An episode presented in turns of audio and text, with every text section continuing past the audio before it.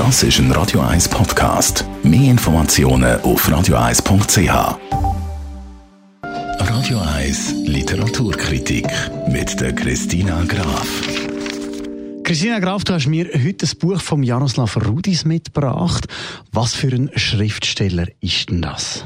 Er ist 1972 geboren und ist ein Schriftsteller, Drehbuchautor und ein Dramatiker. Und er gehört wirklich, das haben sie ihn so ernannt, zu den 30 äh, bekanntesten, einflussreichsten tschechischen Leuten.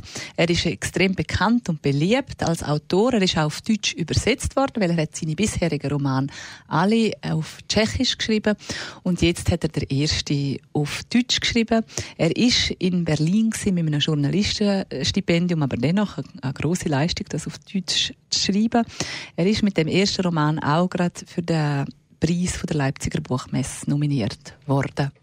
Winterbergs letzte Reise heißt der erste deutsche Roman von Jaroslav Rudis. Auf dem Cover hat es wunderbare Landschaften. Um was geht es in diesem Buch? Es geht schon auch um die Landschaft. Es geht eigentlich eine Art um eine Rail-Novel, nicht eine Road-Novel, sondern eine Rail-Novel. Also sie gehen mit dem Zug, reisen sie quasi durch das Mitteleuropa und durch die wunderschöne Landschaft. Und zwar der Jan Kraus, der schafft äh, als Alterspfleger in Berlin. Und er ist aber geboren im Wimperg, das heißt eben Winterberg.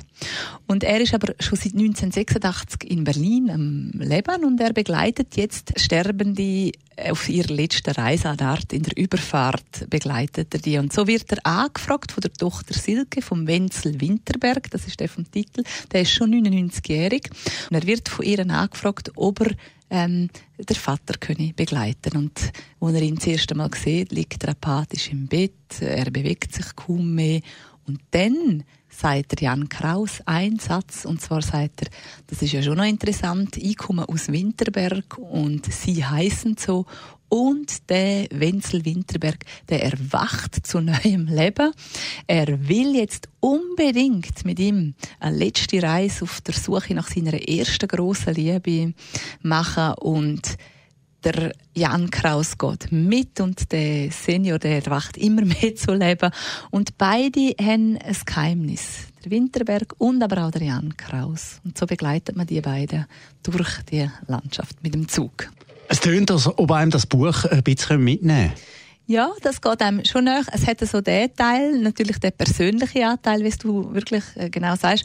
Und das andere ist auch noch, es hat sehr viel, durch das, dass der Jaroslav Rudisch ähm, ein Historiker auch ist, es hat auch extrem viel Geschichtliches noch drin, weil sie nehmen den Bedecker Reiseführer noch mit und sie reisen halt durch die Landschaft und dann kommen dann halt viele Erinnerungen, ähm, vor allem dem Wenzel Winterberg, der hat so historische Anfälle. Es kommt sehr viel Historisches noch dazu und aber eben natürlich dann auch die persönliche äh, Liebe Liebesgeschichte. No.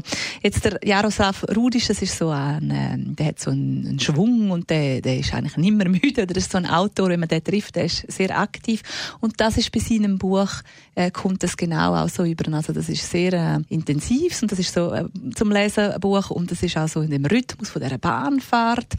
Und äh, wer sich auf das Experiment äh, einlädt, äh, so quasi auf das, äh, auf der Rail, auf die, in die Rail-Novel, der wird sicher sehr äh, belohnt werden.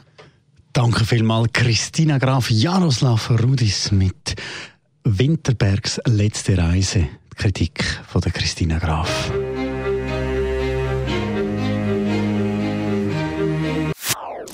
Das ist ein Radio 1 Podcast. Mehr Informationen auf radio1.ch.